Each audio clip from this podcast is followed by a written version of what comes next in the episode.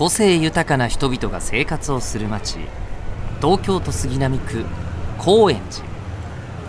この町でひときわ個性が際立つ男がいた。名前は大黒賢治。町を知るために人を知る。人を知るために町を知る。がモットーの彼は今日も町の相談屋として多くの人の言葉に耳を傾ける。さて今日はどんな井戸端会議が行われるのでしょうか？高円寺ハイパー井戸端ラジオ。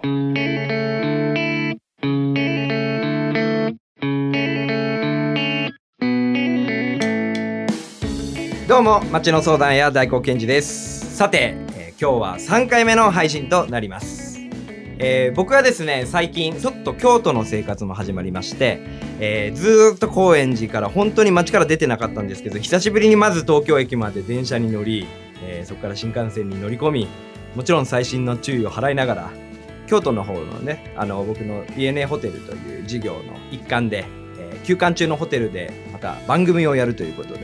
えー京都の街そしてそのホテルの状況アートシーンなどについて、えーもろもろ京都の仲間たちと、えー談義をしたりしてるんですけどもね。京都も今いろいろ大変な状況にありますけども、えーそれぞれの街がそれぞれの街なりに新しいまた自分たちの顔を見つけに行こうというエネルギーが感じられましたんでね僕もまた刺激を受けながら、えー梅雨の中ジメジメしてますけど気持ちは前向きに晴れ晴れと、えー進んでいこうと思っています。えーさてそんな日々を送っております私大黒ですがこの番組は愛する我が町ホームタウンである東京高円寺を知るためここで生活をする皆さんに様々な話を伺っています。今回は高円寺を代表するイベント東京高円寺阿波踊りを主催する NPO 法人東京高円寺阿波踊り振興協会事務局長の富澤武之さんをお迎えします。お楽しみに。高円寺ハイパー井戸端ラジオ。高円寺ハイパー井戸端ラジオ。2人目のゲスト。高円寺の夏の風物詩高円寺阿波踊りを主催する NPO 法人東京高円寺阿波踊り振興協会事務局長の富澤武之さんです。よろしくお願いします。よろしくお願いします。さて富澤さんとはねこの事務室に僕が勝手にあのお邪魔して いろいろ思いの丈を話させていただいたりとか相談させていただいておりますけども改めてこう富澤さんってどんな人なんだっていう生い立ちなんかをまずはじめに、はいえーご紹介いただければなと思うんですけれども、はい。えっ、と、生まれたのは1958年、えー昭和33年の10月の26日です。えっ、と、現在の、えーパル商店街の北側の入り口付近で、えーと生まれました。えっ、と、それから、えっ、と、60数年間、えー高円寺からは基本的には外に出たこともないです。うんうんでそういうふうな生活を送ってきました。純高円寺さんみたいな人なわけですよね。純高円寺さんです。富澤さんがまあ小学生とか、えー中学生とかの時って高円寺ってどんな町だったんですか？えっと、小学校の高学年からほぼほぼ現在のような町は形成されてきました。ただ、えっと、幼稚園ぐらいは今と全く違うような、えー雰囲気を醸し出していましたね。あのーちょうどパル商店街の一本東側、えー路地が、あの、裏道があるんですが、そこが、えー私たちの遊び場だったんですが、道路も、えー舗装してない部分もありました。で、途中の坂道には、えっ、と、石畳が引いてあるところもありまして、えー雨が降ると、えーぐちゃぐちゃぐちゃと、えー土がぬからむような場所もたくさんありました。で、今でもよく覚えてるんですが、えーっと今はもう、お慣らしてしまって、なだらかな坂になってしまいますが、えーちょうど今の港南通り沿いにはダンスホールなんかもあったんですよ。ダンスホール？ダンスホール。それから、えっと、至るところに、えー都市計画、えー再開発用のお空き地もたくさんあったんで、はい。そういう空き地でよく遊んでいましたね。空き地で遊ぶ感覚ってもう今の高円寺だとなかなか難しいいや、でしょうね。もうないでしょうね。今だと、あの、工事現場で遊ぶぐらいでしょうかね。ただ今工事現場だって入れないでしょう。昔は、ねうんそう、そこら辺はね、結構ね、緩やかで、それとか、建設会社の資材置き場の中を探検したりとか、うんそういうことをよくやっていましたね。このあのパル商店街って、はいアーケードの商店街が、はい今我々がいる事務所の脇にあるんですけども、はいはいこの商店街はいつぐらいからあるものなんですか？えっと、これはですね、結構古いんですよ。大正時代からあるんです。あの、高円寺の町は、えっと東京都内にあると言ってもですね、もともとは純粋な農村地帯です。はいで、えっと、今でいう高円寺と昔の高円寺は実は区域がちょっと違います。はいあの、今、えー青梅街道よりも南側は、例えば東高円寺駅の南側は和田という地名になっているうん。で、それからその、えー西側は梅里という地名になっていますが、昔はあそこの一部も高円寺だったんです。で、もともと江戸時代までは栄えていたのはそっちの方だったんです。あそうなんですね、はいで、えっ、と、青梅街道沿いを通り、それから、えー今北側を原と呼んでいたんです。で、通りはなぜ栄えていたかというと、青梅街道を使って、えー江戸城を建設したり、修築したりする時の漆喰を青梅の方から持ってきたということ。それから木材資源を持ってきたということが一つで、それからですね、あと大きいのが、妙法寺の存在なんです。今でも大きな伽藍を抱えて、あの、誇っていますが、日蓮宗の本山の妙法寺ですね。ここに参詣する方がとっても多かったそうです。ですから、落語の堀之内という落語が今でも残っていますが、そんな江戸の町民が参詣するような様子を落語に託したものです。で、高円寺が今、えー、青梅街道の方を通り、それから北の方を原と申し上げましたが、その間を貫くのは桃園川。うんうんうん桃園川っていうのもね、今はだから川があったってことを知ってる高円寺の特に新しく入ってきた人はがなかなか少ないんじゃないかなと思うんですけどあそこにまあ昔桃園川という川があったと。はいパル商店街っていう、まあ、駅からこうまっすぐ新高円寺の方に歩いて10分も行かないぐらいのところにこう横切ってる、そうです。えー遊歩道ですね。遊歩道ですはい、そこの、えー地下が、はい、そうです。今、今はもう暗渠になってしまいましたが、えっと、私が子供の頃、小学生のえ低学年の時までは、まだドブ川として残っていました。ただ、えっと、非常に、あの、災いを多くもたらす川で、えー大雨が降るとすぐにえー出水、えー洪水になってしまう。えーということで、えー近隣の人たちはとっても大きなあの迷惑を被っていた川でもあります。どんなぐらいこう洪水になってたんですか？えっと、ちょうどですね、えっ、と、川を中心として、南北、それぞれ30メーター、40メーター、ひどい時になると50メーター以上は水が使ってたように記憶していますね。すごい範囲ですね。え川幅はどのぐらいだったんですか？えっとね、子供の頃はかなり広く感じていましたが、今から見ると3メーターか4メーターなかったような気がしますね。そこからそのよ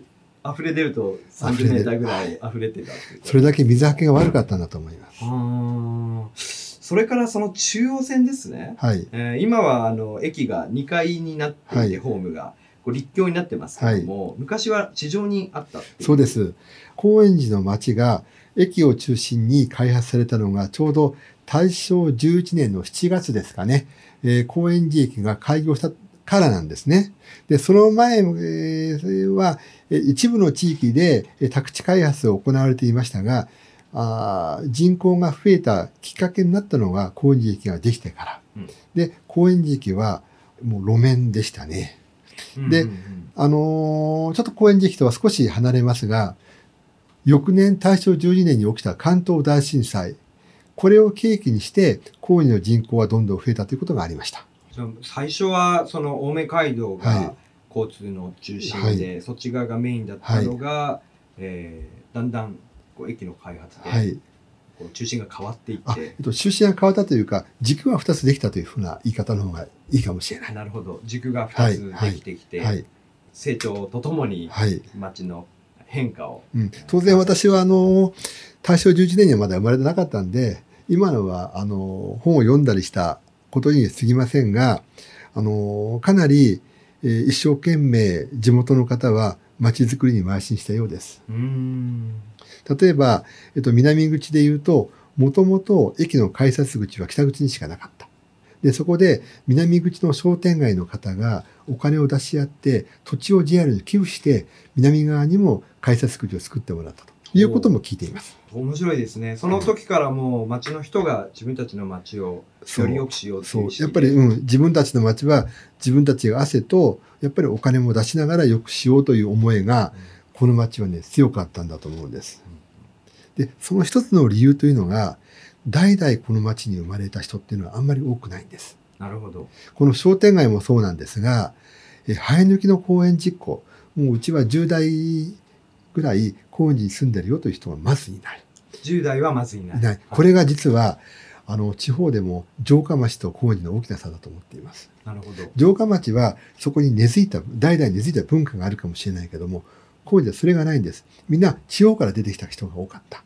で、さっき申し上げた関東大震災を契機にということで、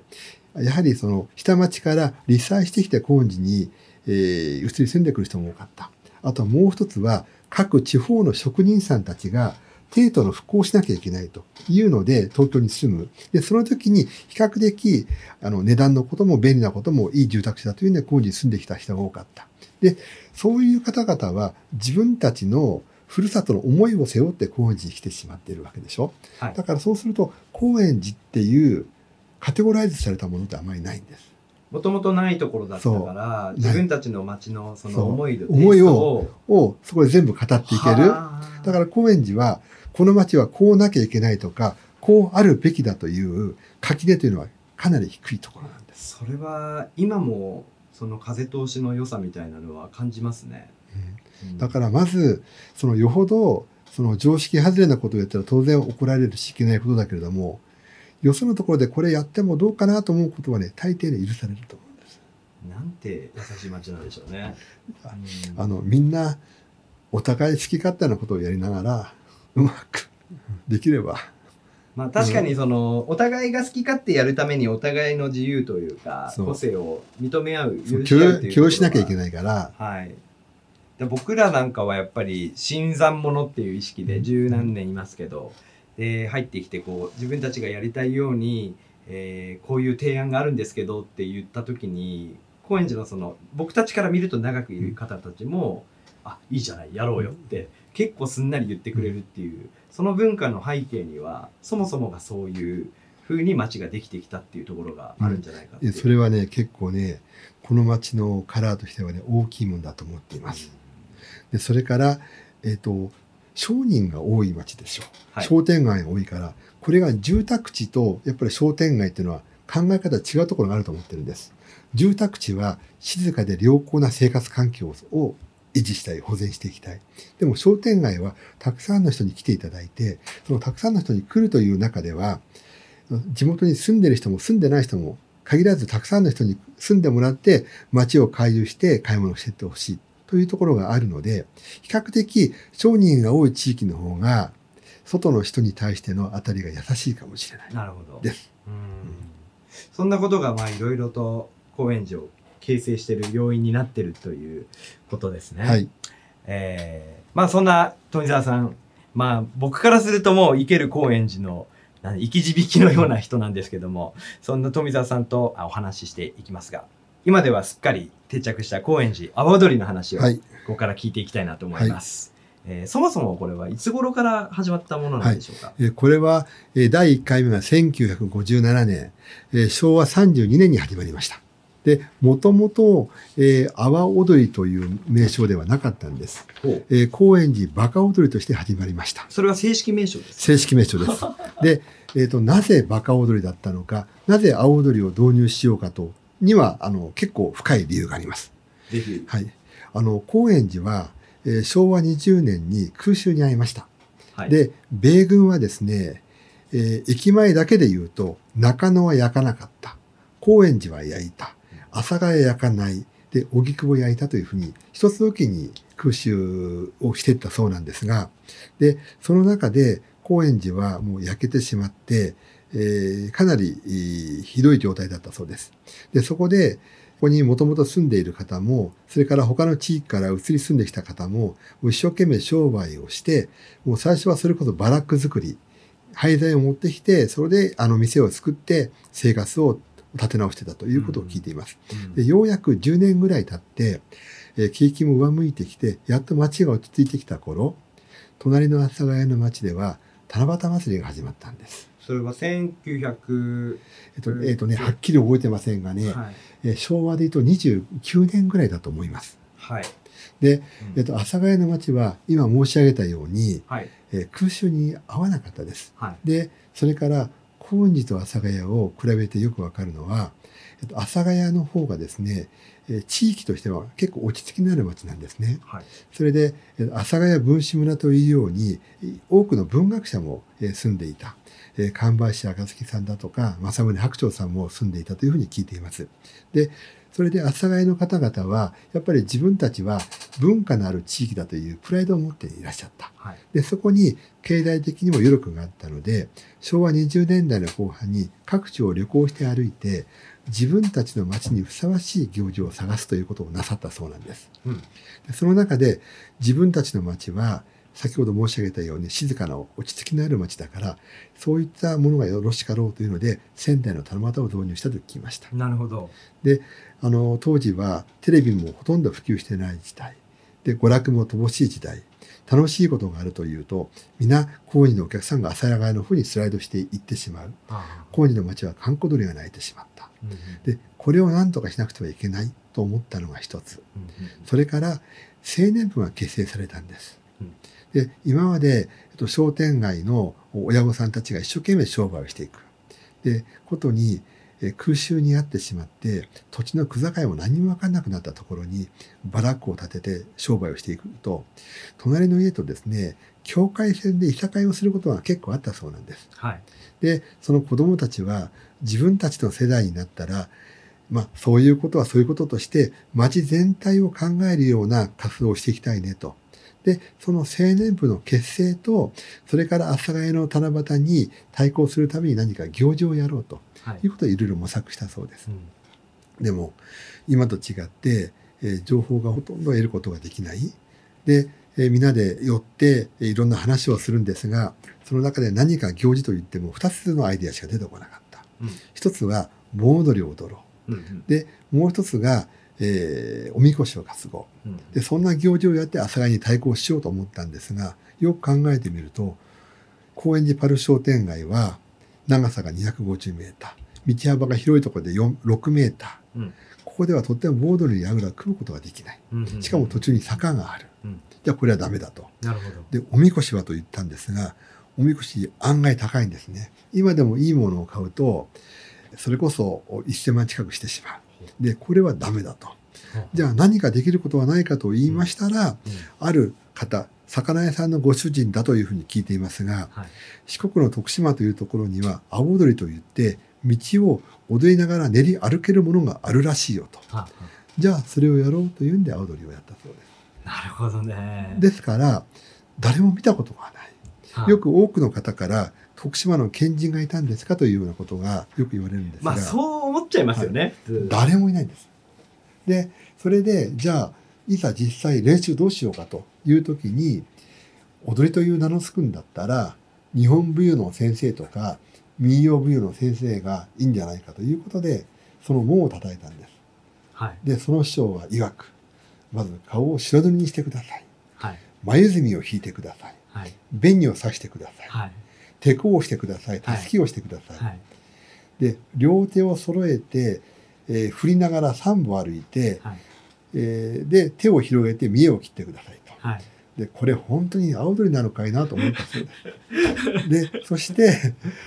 えー青鳥と名乗るのもはばかれるということが一つ。うんで、それから、えー関西のアホと関東のバカを引っ掛けました。踊るアホに見えるアホ、同じアホなら踊るには損損なアホと、東京のバカを引っ掛けて、最初は高円寺バカ踊りとしてのスタートだったそうです。はあ。面白いですね。その情報が少ない時代ならではの。そうですね。で、あの、参加者がですね、これで本当にいいのかいなと思いながら、ただ、今と違って、少しでもお客さんを呼ばないと、また貧しい生活に前戻ってしまうということで、もう必死だったそうです。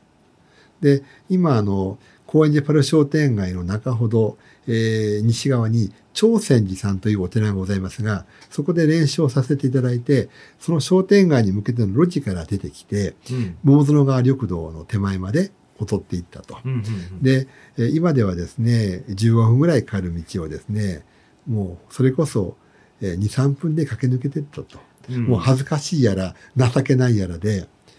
暑さの汗と冷や汗が吹き出してきまして、で、顔の後ろが溶けてくる。で、はいだんだん化け物のような顔になって想くる。いうことを、いうことを聞いています。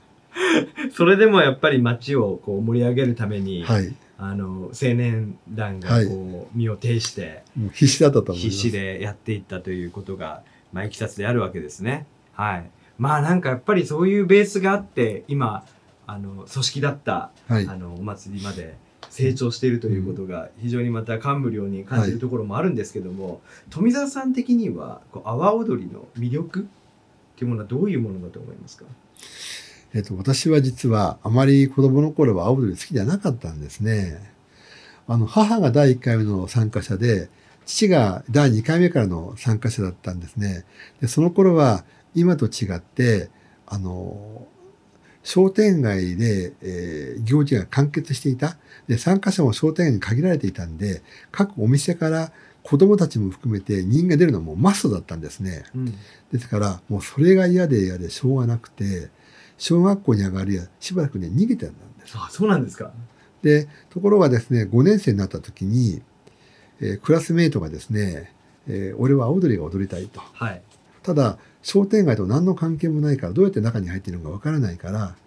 一緒にややれというふうに言うんですよ。はいで私ちょっとカチンときましてね、こっちがどれだけ嫌な思いして逃げ回ってるのかを知ってるのかいと。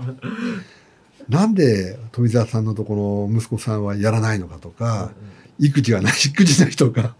なんかの散々親からいろいろ圧迫を受け、はい周囲から、まあ、罵詈雑言ではないですけど、いろいろ嫌な、嫌味を言われ、それで逃げ回ってる。で、君は、それやらなくてもいい立場なんだから、やらない方がいいじゃないかと言ったんですが、で、クラスメートから、やっぱりやりたいと言ってる人がたくさん出てきてしまいまして、うんじゃあ一緒にやるというんでまた戻ってしまったんですね。なるほどで、先ほど大黒さんがおっしゃられた青鳥の魅力っていうのは、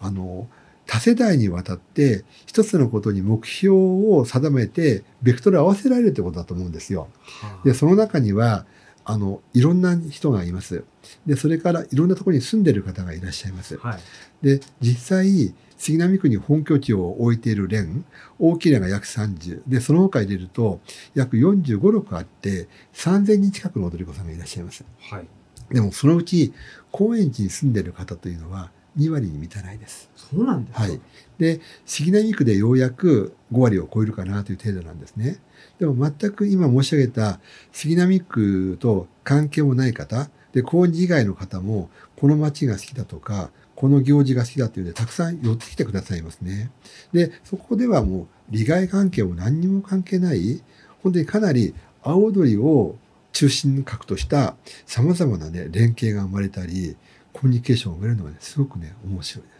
はあそこが一番の魅力ではないか。といううんなるほどなんか本当に多種多様な人がこの阿波踊りを通して高円寺にはい。愛着を持ち集結して、はい。えーみんなフラットにっていうそう。お金を使ってくれる。ああそこもまたでは最初にこう立ち上げた青年団たちのはい。思いが、まあ、見事に成就してるこの現代なのかなと思うんですけどねまあ、見事に行くまでには紆余曲折はたくさんあったと思いますが僕簡単に言ってしまって 紆余曲折を経て、ははいいこういうところまで行き着いているということですね。ということで、まあ、あっという間に魅力的な話題が次々と、また深掘りすればあっちにもこっちも行けるような話だったんですけれども、えー話の続きはまた次回の配信で、はいということで、富澤さんありがとうございまはい、した。ありがとうございました。次回もよろしくお願いしますはこちらこそよろしくお願いいたします。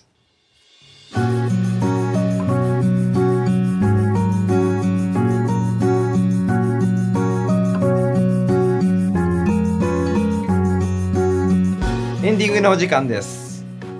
今回の配信では高円寺の風物詩高円寺阿波踊りを主催する NPO 法人東京高円寺阿波踊り振興協会事務局長の富澤武之さんをお迎えしました。本当にその阿波踊りもしくは富澤さんが見てきた高円寺富澤さんが受け継いできた高円寺の話が、えーあらゆる方向に、非常に、えー濃密に繰り広げられて、えー僕も今また胸がときめきながら頭がぐるんぐるんと回転している状態ですけれどもあっという間に楽しい時間が過ぎていきました。今年は新型コロナウイルスの影響で開催が実は中止となってしまった、えー、阿波踊りなんですけども、